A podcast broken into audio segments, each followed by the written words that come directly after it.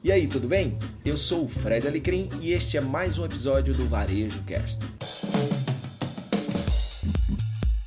Salve, salve! Quinta-feira, dia 19 de novembro de 2020, no ar a vigésima edição, o, episódio número 20 do 30 na Quinta. Se você está chegando aqui pela primeira vez, o 30 na Quinta é um programa rápido, 30 minutinhos, de notícias quentes, as últimas notícias da semana no mundo dos negócios, em especial do varejo, com o olhar perspicaz sempre dos nossos dois comentaristas fixos aqui do programa. Se você está chegando, eu lhes apresento Fred Alecrim. Bom dia, Fred Alecrim. Boa tarde, boa noite. Eu falo bom dia porque estamos gravando na manhã da quinta-feira e o episódio vai ao ar sempre, tradicionalmente, às nove da noite, toda quinta-feira. Fred, boa noite, né? Oh, olá, olá, olá, olá. Tudo bom? Boa noite. Tudo bom, Caio? Pô, bom demais. Vamos lá, vamos para o programa 20, vamos comentar aí o que tem de novidade aí essa semana. Caio Camargo, bom dia, boa tarde, Muito boa noite. Bom dia, bom dia pra, na nossa gravação para os amigos aqui gravando. Boa noite para você que está acompanhando a gente a partir das 9 horas aqui no YouTube também no nosso podcast. É isso aí, uma, uma, chegamos nos 20, hein? Vamos embora. Maravilha, gente. Olha, no, no, episódio de hoje a gente vai falar sobre a Amazon que lançou o lança uma farmácia digital, a Google que mudou o aplicativo de pagamentos e lança conta digital gratuita. O grupo Pão de Açúcar chegará a um bilhão de reais no e-commerce e lança o seu marketplace. Mini mercados crescem no Brasil e por fim, a, aqui a vamos lá, isso aqui é, torna as lojas físicas aliadas do online. Gente, o que é SFE? Vocês fizeram, vocês colocaram aqui uma. uma... Ship from store. Despacho através da loja. Usar a loja como hub para entregas. A gente vai chegar lá. Tá. Ship. F from, quê? From, from, from store. Ship from okay, store. Ship from store. Ok, agora tá bom. Então, chip é, é, é, a entrega. Chip é a entrega. Chip, chip, chip. Ok, ok, chip, agora. Chip. S-H-I-P. Tá Chico. Tá bom, ok. Vamos falar rapidinho. Essa é a nossa quinta notícia é, do programa de hoje. Você que está vendo a gente pela primeira vez, é, se inscreve no nosso canal aqui para que você seja ativado toda vez, toda quinta-feira que tiver um novo episódio do 30 na Quinta. E se você gosta do, da nossa mensagem, do nosso programa, compartilha, compartilha o nosso programa para mais e mais pessoas. Se você está vendo a gente aqui no nosso canal no YouTube, que é muito simples, youtube.com/barra 30, com numeral 30 e por extenso na quinta, ou se você está ouvindo a gente num dos mais variados podcasts Brasil e mundo afora, muito obrigado por sua audiência, tá?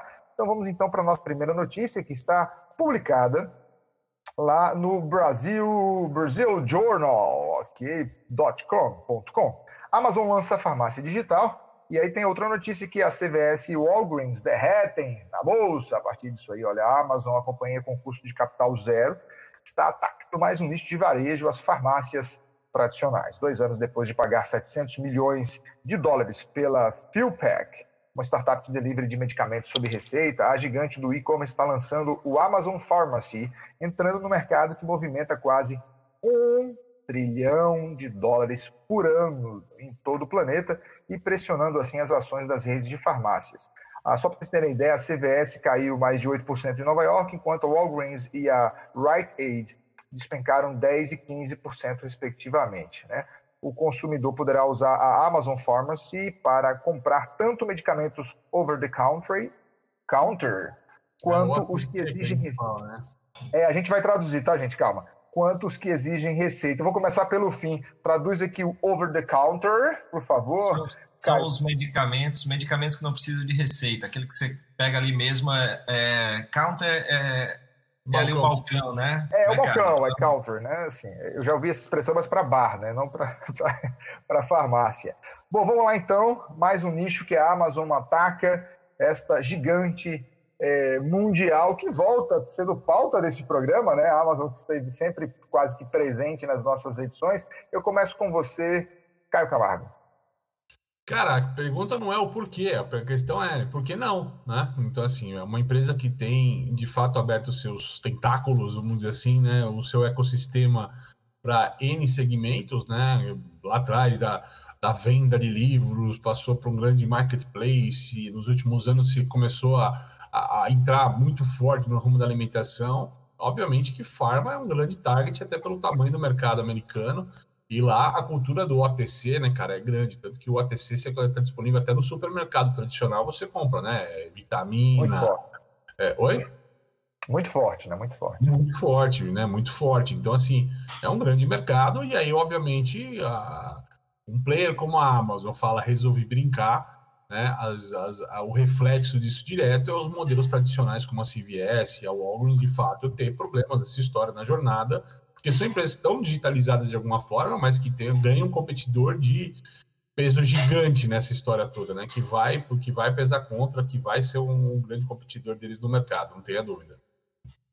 Eu estava pensando aqui, eh, brasileiro quando vai para a Flórida, um dos pontos turísticos que mais visita ou é a CVS ou a Walgreens, né? Impressionante. Mas, mas com certeza, para trazer vitamina, para trazer coisa diferente, para trazer, né?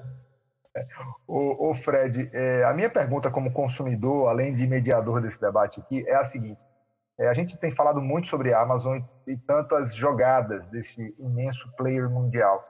É, pegadas como essa chegarão no Brasil e se chegarão, a, em quanto tempo chegarão? Eu acho que, que a gente já está vendo chegar, né? A gente falou muito aqui do, dos movimentos da, da Magalu, que, que se assemelham muito a, a esse movimento da, da Amazon, né, Lula? E o, o que a gente vê realmente é a Amazon se colocando, se posicionando como a loja que vende tudo, né? Que a gente também já falou aqui. Então, ela vende carros, ela vende roupas. A grande diferença é, por exemplo, para carros é que é um marketplace, ou seja, outras pessoas vão lá e colocam os carros para vender. No caso da, da farmácia é dela, né? Então aí é por isso que o impacto é ainda maior no, no, no mercado, Exato. porque todo mundo ela, sabe. É direto, né, cara? Exato. E aí todo mundo sabe o quanto ela é competente, principalmente nessa, nessa última milha, porque veja que a, é, eles compraram aí por em torno de 700 milhões a PillPack há uns dois anos, e a PillPack era uma referência já é, nessa, nesse segmento como uma farmácia diferente é, você compra seus medicamentos, então tem todo um design da embalagem que você para você saber se você já tomou aquele medicamento aquele dia. É, então é, tem toda inteligência por trás, tem essa questão do de você colocar a receita lá e ter toda, todo o monitoramento do, do, de, de ele já é, sugerir para você que você precisa é, comprar mais, porque dentro daquela receita você tinha que tomar. Então você tem uma inteligência por trás disso, não é só a questão de ser uma farmácia, é como ela é operada, e é isso que vai mexer muito com esses padrões tradicionais de CVS e de uh, Walgreens. Só colocar uma coisa mais aí também, Luiz. É, lembrando, né, que você falou do americano, do brasileiro quando vai para fora, nessa história e vê o modelo de farmácia que tem nos Estados Unidos, né? Muitas delas elas se recebendo é quase um mercadinho nosso, né? Para quem nunca teve numa, numa farmácia americana, inclusive tem até sushi, lanche, né? Tem, tem, tem alimentação às vezes dentro da própria farmácia, né? Isso pode até ser, né, Alequim, talvez um modelo lá Amazon Go nessa história, né? Pega a própria Amazon Go e começa a ter medicação, medicamento dentro do modelo Amazon Go. Talvez não seja nem para criar uma farmácia da Amazon no futuro, mas para pegar esses modelos de loja que já estão acontecendo, né? Whole Foods, etc. Tal, e começar a imputar né, o modelo de, de farmácia, de medicamento também nesses modelos, né? É, eu perguntei, Fred, eu perguntei sobre a chegada desse tipo de serviço no Brasil, porque você falou, ah, movimentos como da Magalu, é verdade, a gente sempre percebe a Magalu no Brasil é, com esses movimentos mais rápidos, trazendo, às vezes até meio que, é, não vou dizer copiando, mas fazendo coisas muito parecidas. E aí eu pergunto, quando a Amazon resolver apostar ainda mais no nosso mercado, a gente já está verificando isso com a abertura de novos centros de distribuição, os livros e outros mercadorias estão chegando cada vez mais rápido, mas esse movimento ele vai chegar, quando eles disserem, não, vamos com tudo, e aí vem, todas essas experiências chegarão de uma forma, e isso pode também representar, enfim, algo em relação aos próprios concorrentes brasileiros? Eu tô, eu, tô, eu tô insistindo nessa pauta porque o Amazon é um dos assuntos do Brasil em 2020, né? A gente sabe como eles estão apostando no mercado brasileiro, por isso que eu estou insistindo na pauta. Eu acho que sim, Lula, eu acho que sim, mas assim, tem uma, tem uma questão ainda que a Amazon vai ter que trabalhar muito é em Brasília, né? É, com as questões legais. Né? Então, vai ter que ter muito trabalho ali com, com a questão de legislação, porque, por exemplo, isso que a gente vê na CVS, ou até mesmo no supermercado Target ou Walmart, que você pode comprar o remédio tanto no over-the-counter, né?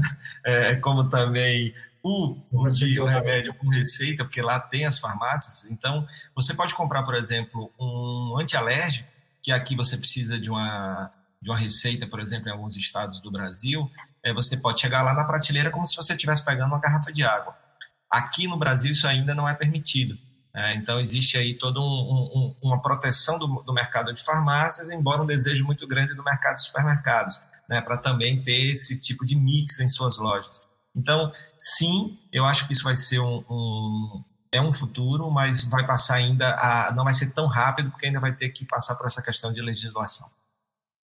Maravilha, então vamos para a nossa segunda notícia, publicada lá na, no portal da Exame. Google muda o aplicativo de pagamentos e lança conta digital gratuita.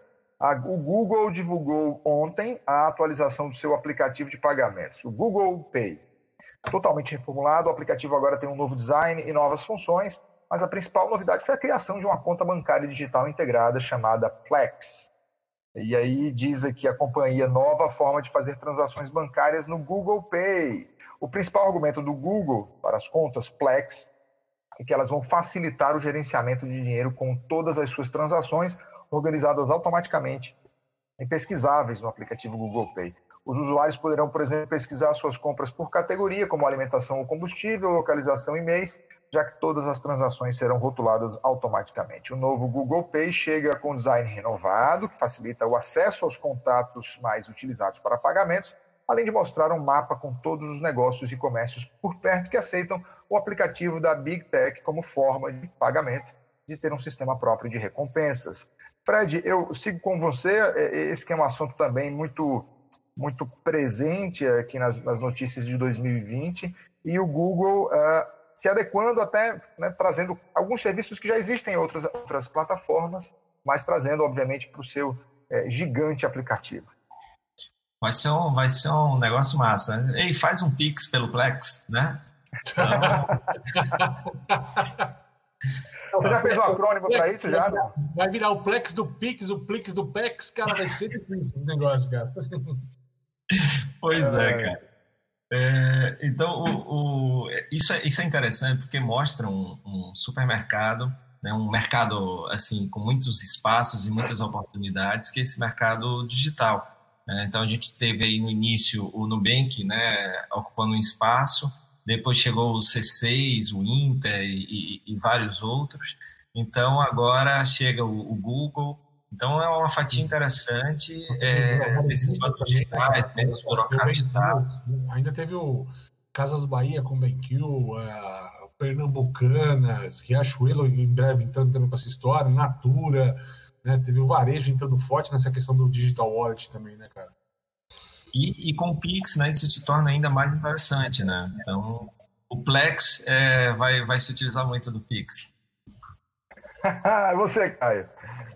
Ah, cara, acho que é isso. É, é mesmo é um papo um pouco, um pouco parecido com o que a gente estava falando da Amazon, né? Só que o papo do Google é uma outra linha, né? O Google ele não é muito de lojas, né? De pontos físicos, de ter uma frente de venda de produto direto, mas de fazer esse pack de serviço, de ser o instrumento que você usa para muita coisa, inclusive para pagamento, né? E essa história do Digital Wallet, você falou que as pautas de 2020, mas a pauta de 2021 vai ser centrada nessas carteiras digitais, o crescimento do Pix no Brasil, que tal, já um estrondoso sucesso, repercussão, gente até reclamando tanta gente usando e dando problema, né? Então, assim, então, é, vamos ter um mercado bem aquecido nessa história e é sempre assim, né? Toda vez que um cara desse, assim, como Google, Facebook, Amazon se mete na brincadeira, cara, a brincadeira fica mais séria, mais perigosa e tudo mais, né?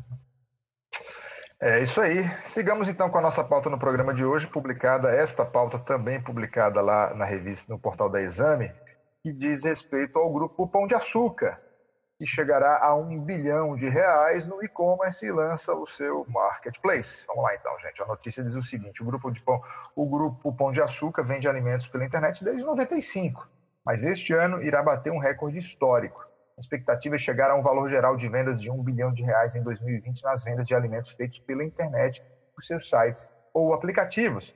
No terceiro trimestre do ano, o comércio eletrônico cresceu 240% em relação ao mesmo período do, do ano passado. Opa, cadê, gente? Eu acabei pulando aqui. Ao ganhar 202% mais clientes.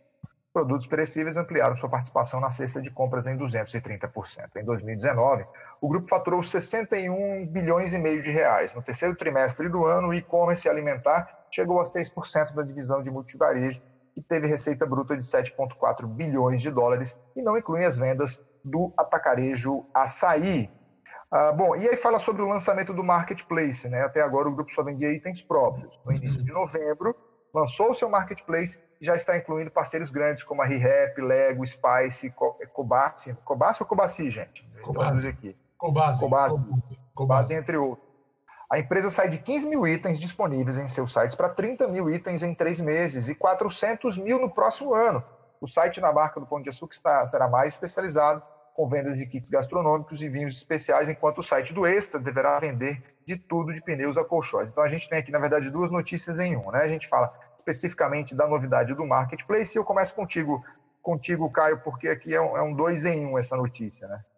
Ah, cara, eu acho que é um pouco do mercado daqueles que já faziam a lição de casa, né, cara? Eles não estão no desafio de vender no digital, mas de crescer, de ter escala. É o desafio desse tipo de player é um outro desafio, né? Enquanto nós estamos na pandemia, muita gente falando como é que eu faço minha primeira venda online, né? A grande, a grande maioria do mercado está nessa seara. Obviamente, esses players que já estavam nadando libraçada no digital, já tinham trabalho nessa história, estão evoluindo para esses caminhos de segmentação, de marketplace. O bacana do marketplace é o que você falou, né, cara? Não é um marketplace aberto para usuários, qualquer um vender qualquer coisa, como alguns modelos de negócio, mas é aquele marketplace que você traz um parceiro que complementa o seu negócio e que é um especialista daquela área, né, numa área que você não tem muita proeficiência. Então você se foca naquilo que você é bom vendendo digital, com qualidade, com boa margem, aquilo que você é bom, e aquilo que você não tem competência para comercializar, você colocar terceirizado no marketplace. Essa é uma, é uma questão que o marketplace permite, que a loja física não permite, né, por conta de espaço, locação e tudo mais, mas é uma saída muito boa nessa história toda. Fred. É, eu, e assim, a gente vê né, como, como esses movimentos vão, são comuns, é, por causa, acelerados por causa da pandemia, e que eu tô com o Caio, em 2021 a gente vai ver muito disso. Né? É interessante esse valor, tem muito do crescimento da compra de alimentos online, né? então esse é, essa categoria cresceu muito, né? O brasileiro normalmente comprava mais essa questão do, do, do, do fast food, o lanche e tal. Então ele aumentou aí a, a o hábito, né, para outros. Na outros... verdade, o, eletro... Não, o digital era o eletrônico, né, ou o cotidiano, né, cara? O programado da compra do alimento não tinha, né? Exatamente, exatamente. Principalmente os perecíveis. Não se imaginava comprar perecível pela internet. Né? Assim, não, não tinha esse hábito. Né? A gente fala que é fruta, legumes e verduras, para quem não conhece a sigla tal, não era impensável quase no digital pelo processo de logística na história toda. Perfeito. Eu, eu então, fico... então, movimento super interessante. Eu acho que, que venha. Isso vai fortalecer, isso vai impactar nos, né, na próxima notícia, que a gente vai falar dos pequenos também. E, e é bem interessante.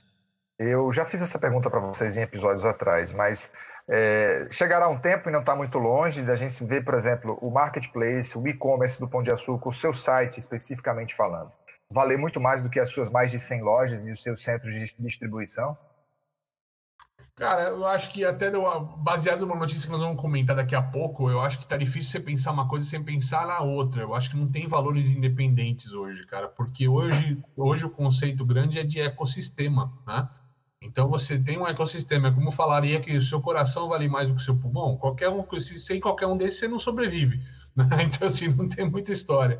Então assim, então não tem muito sobre assim nessa história. Obviamente, se for avaliar o montante, né, que com a, questão dessa gera, eu lembro lá no início da internet, para ser rápido um time aqui, né, que a grande vitória é quando o site começava a alcançar a venda de uma loja física. Essa era a primeira grande barreira que, um, que o varejista tinha, né?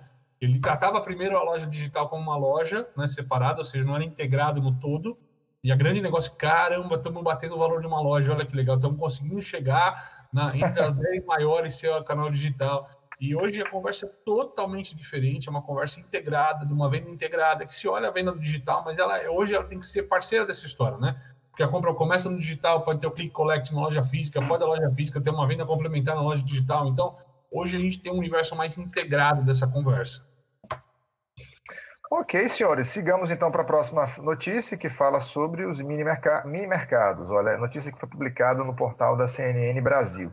Mini mercados dentro de condomínios viram alternativa aos supermercados. Estrutura da Vende Perto, aqui está na foto né, que a gente está mostrando aí, e detalhe das prateleiras da Smart Break.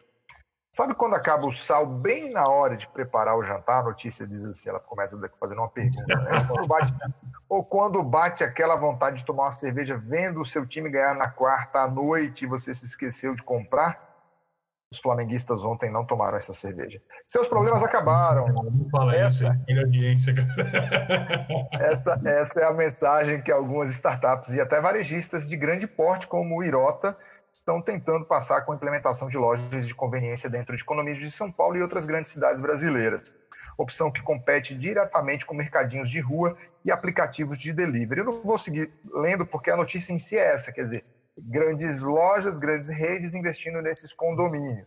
São Paulo tem um ticket médio, um poder aquisitivo diferente de todas as outras cidades. E a pergunta é se isso é tendência, se vai se espalhar pelo Brasil. Eu começo com você, Fred Alecrim.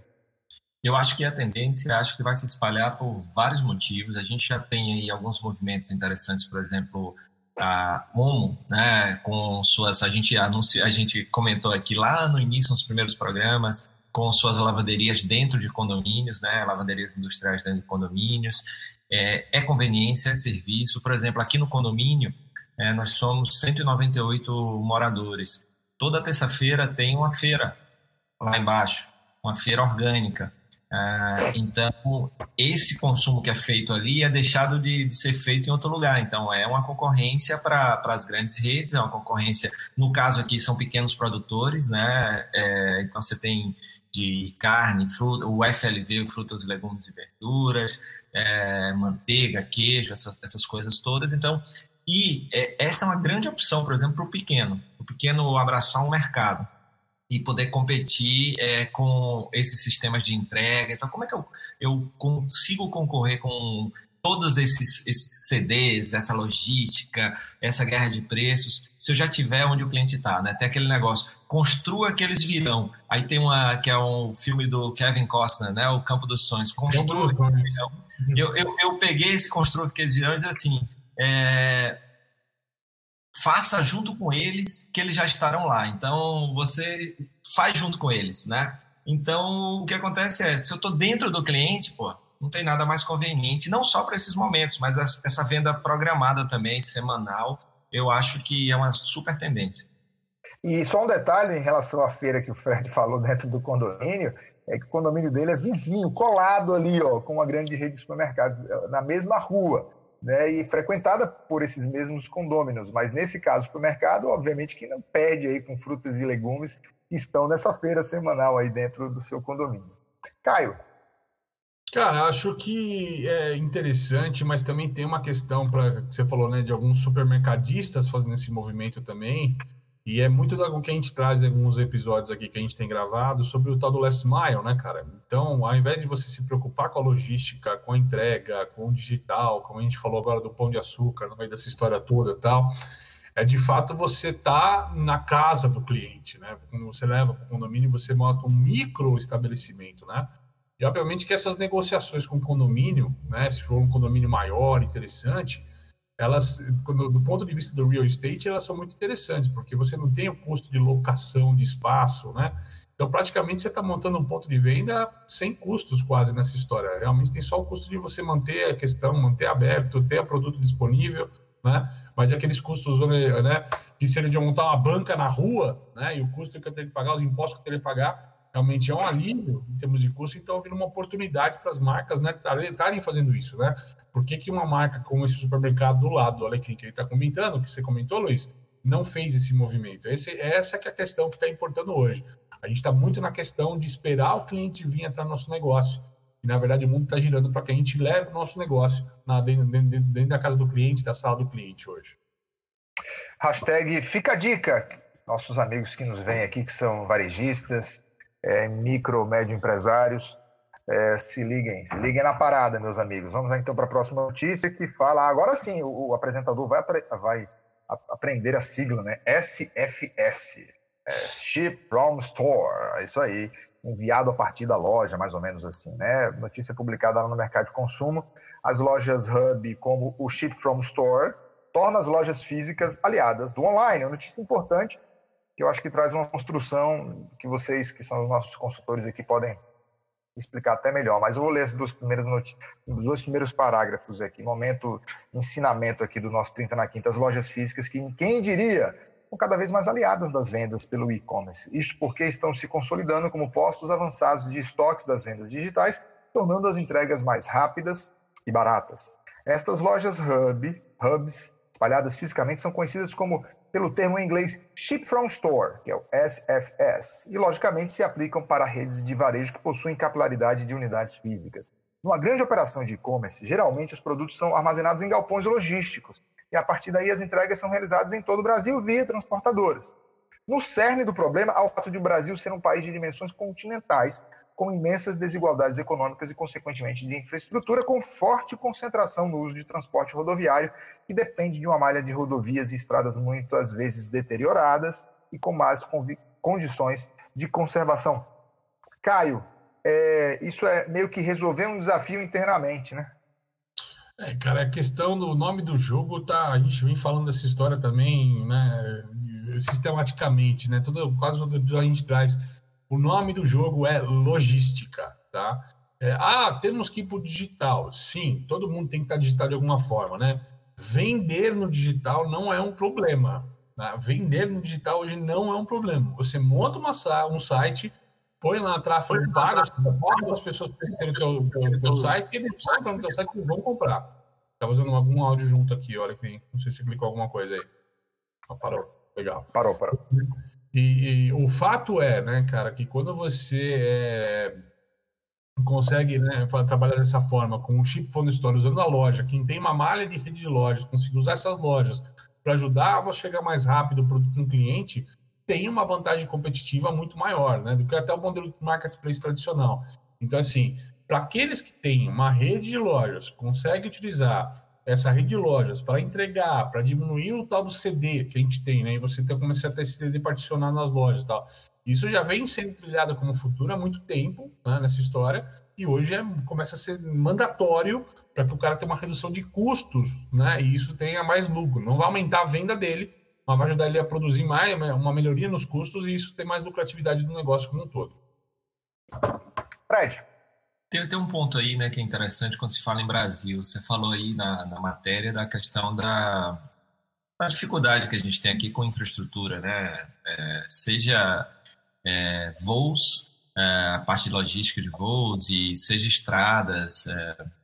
O que acontece é que na hora que eu utilizo o, o Ship Front Store, eu preciso ser muito bom em dados para fazer predição né, de, de consumo. Então, quanto melhor eu for em dados, isso é um, é um, ponto muito importante, mais eu vou conseguir prever o que é que vai ser consumido ali naquela cidade. Por exemplo, a matéria fala de palmas, né?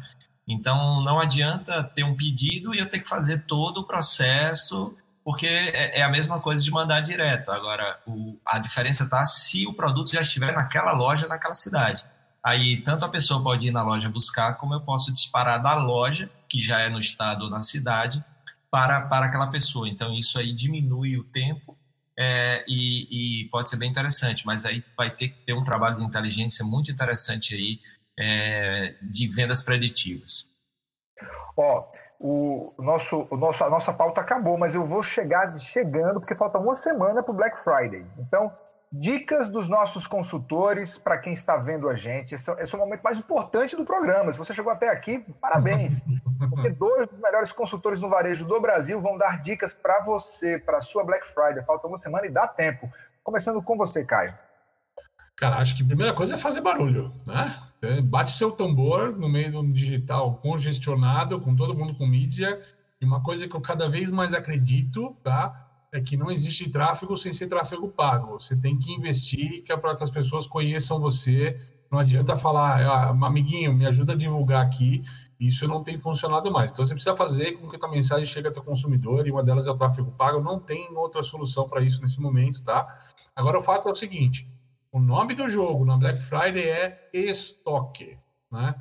A gente está passando um problema grande, todo mundo tem reclamações aí de falta de insumo, falta de produto. Ontem mesmo eu recebi uma, uma notícia também, pessoal de que está invasando, né? Coisa garrafa de vidro, não tem, não tem garrafa de vidro, cara, disponível no mercado, né? Tá acabando, né? Então, o cara que compra cervejinha lá na garrafa, ou vinho tal, esses caras estão com problema de produzir isso por conta de insumo, né? Então, o nome do jogo é estoque. Quem vai ganhar essa guerra no Black Friday é o estoque. Toma cuidado para não queimar teu estoque de Black Friday, porque tem um Natal logo na sequência e não vai dar para recuperar estoque até Natal. Então tem que parcimônia, cuidado nessa seleção do que você vai ofertar e como você vai ofertar. Muito boas dicas. E você, Fred Alecrim?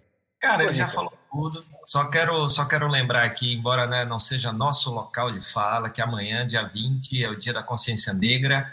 Então, que, que você que tem um negócio possa refletir um pouquinho como é que está aí a inclusão, a diversidade, a justiça social uh, dentro do seu negócio, que você possa fazer parte aí uh, de um negócio que não só não é racista, mas é também antirracista. Então, isso aí é um convite para a gente refletir, né? principalmente nós aqui dentro da nossa né, dita branquitude privilegiada, que a gente possa sempre trazer para reflexão como é que a gente pode combater eh, essa coisa terrível chamada racismo. Tá aí então, este foi o 30 na quinta episódio de número 20 desta quinta-feira, dia 20 de novembro. Em pensar que um dia desse começávamos o nosso programa, né? Temos imagens aqui, parecem até que foi o ano passado. Vivemos, na verdade, em 2020, muitas vidas e muitos anos num ano só, né? Sem dúvida. Queridos, e como diz o Caio, continuamos a viver num gerúndio, pelo menos até o dia 31 de dezembro de 2020. Meninos, muito obrigado continuamos vivendo no gerúndio. É, no gerúndio, é, é, é, exatamente isso. Sem grandes respostas, mas sempre à procura, ou procurando, para parafrasear você. Boa. Meus amigos, muito obrigado. Próxima quinta-feira temos mais um episódio 30 na quinta. Se você não se inscreveu, se inscreve no nosso canal. Muito obrigado por sua audiência. Espalhe a nossa mensagem. E semana que vem a gente está de volta. Até lá. Valeu muito obrigado pela sua companhia em mais um episódio do Varejo Cast e até a próxima.